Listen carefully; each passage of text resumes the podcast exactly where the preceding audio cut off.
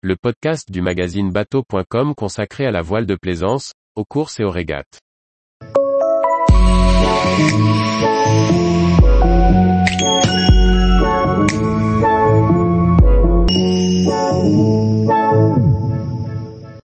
Göteborg of Sweden, réplique du plus grand voilier en bois du monde. Par Chloé Tortera. Göteborg of Sweden, le plus grand voilier en bois au monde, est construit en 1738 en Suède en tant que navire de transport de marchandises. Échoué en 1745, la découverte de l'épave en 1984 donne réflexion à la construction d'une réplique. C'est en 1995 que débutera le chantier qui verra le bateau partir pour sa première expédition dix ans plus tard. Histoire. Göteborg of Sweden est une réplique d'une frégate de transport de marchandises, appelée Indiaman, du XVIIIe siècle de la Compagnie suédoise des Indes orientales. À son lancement en 1738, il est le plus grand voilier en bois du monde. Il s'échouera sur des rochers avant de rejoindre la ville éponyme en 1745 à son troisième retour de Chine, sans déplorer aucun blessé. En 1984, à la suite de la découverte de l'épave, l'idée commence à germer de reconstruire un bateau similaire. En 1992, il est décidé de reconstruire le 3 mâts carré à l'identique au sein du même chantier naval, Terra Nova à Göteborg. Sans les dessins originaux, mais avec les outils, méthodes et matériaux de construction de l'époque, tout en tenant compte des exigences de sécurité actuelles, de nombreuses années vont consister à trouver la manière de construire cette réplique. Au total, le projet a coûté environ 40 millions de dollars, 40% provenant de fonds publics et le reste de sponsors. Au fil des ans, le bateau a été confié à deux fondations. La première a financé le voyage inaugural vers la Chine. En 2010, une fondation à but non lucratif a été créée pour gérer le navire. Elle est exploitée par la compagnie suédoise des Indes orientales.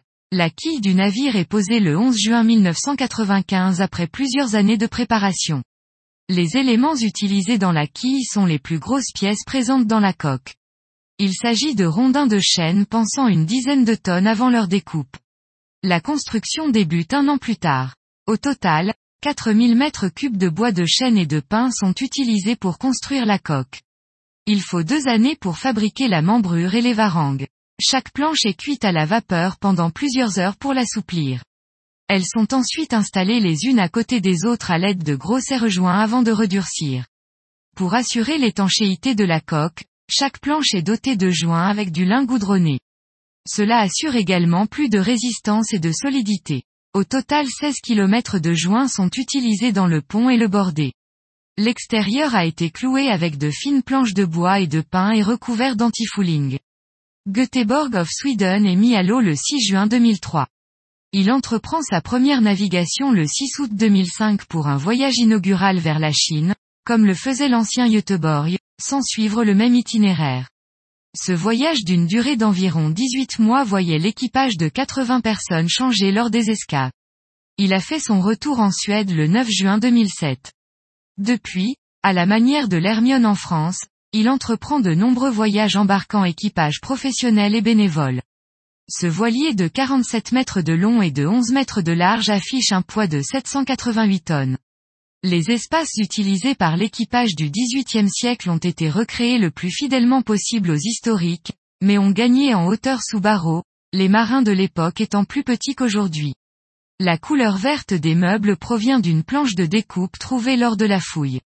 Les quartiers d'équipage et la plupart de la technologie moderne sont placés dans l'espace qui était à l'époque la soute. Beaucoup d'efforts ont été déployés pour dissimuler tous les tuyaux, les câbles et les dallots. Au total, le Göteborg abrite 20 cabines et 42 couchettes. À l'arrière de la cuisine se trouvent deux quartiers d'équipage dans lesquels les matelots dorment soit dans des hamacs ou dans des couchettes. Les cabines du capitaine et du sous-officier, ainsi que des équipiers permanents, sont situées à l'arrière, en dessous du pont principal. Sur ce même pont se trouvent les canons, mais aussi les zones de vie de l'équipage. Pendant les voyages, cet espace commun permet à l'ensemble de l'équipage de se retrouver et de dîner.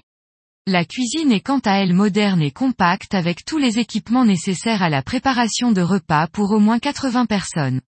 Une buanderie a aussi été intégrée au navire. Si le navire se rapproche au maximum de son ancêtre naufragé, il se doit néanmoins d'être conforme aux normes de sécurité modernes. Ainsi, la salle des machines est équipée de générateurs, de propulseurs, de réservoirs de carburant et d'eau, de désalinisateurs, d'extincteurs, de chauffage et de climatisation ou encore de pompes de cale capables de pomper jusque à 500 tonnes par heure. Un système de surveillance analyse en permanence 600 sports à bord. Il peut être utilisé pour allumer des pompes, ouvrir des vannes, réguler des ventilateurs, etc. Des compteurs horaires sont installés sur les divers équipements, afin que lors des voyages des données soient récoltées. Les niveaux de température, de pression, de carburant et d'eau les plus critiques sont relevés et enregistrés toutes les 4 heures, 24 heures sur 24. Tout est méticuleusement documenté, ce qui aide le personnel technique à surveiller et à entretenir au mieux tout l'équipement. De la même manière que pour la sécurité, si d'anciens instruments de navigation tels des octans et un journal de bord hollandais ont été étudiés, le Göteborg y possède toute l'électronique moderne, GPS, radar, radio, satellite. Deux moteurs de 404 kW associés à un réservoir de carburant de 36 000 litres obligatoire pour naviguer aujourd'hui ont été installés. Concernant le gréement, Göteborg of Sweden, il s'agit d'une réplique exacte de celui d'origine du XVIIIe siècle. Il compte 26 voiles d'une superficie totale de 1964 mètres carrés. Le jeu de voiles régulier est composé de 18 voiles d'une surface totale de 1550 mètres carrés. À l'époque les voiles sont en chanvre ou en lin, mais ce dernier tissu qui a été choisi, car la toile de lin est encore produite aujourd'hui. La plus grande voile à bord est le hunier principal avec une superficie de près de 250 mètres carrés. Les cordages des gréements courants et dormants pèsent 20 tonnes, et l'ensemble des bouts et des voiles sont mis en œuvre par la force humaine uniquement. Tous les jours, retrouvez l'actualité nautique sur le site bateau.com. Et n'oubliez pas de laisser 5 étoiles sur votre logiciel de podcast.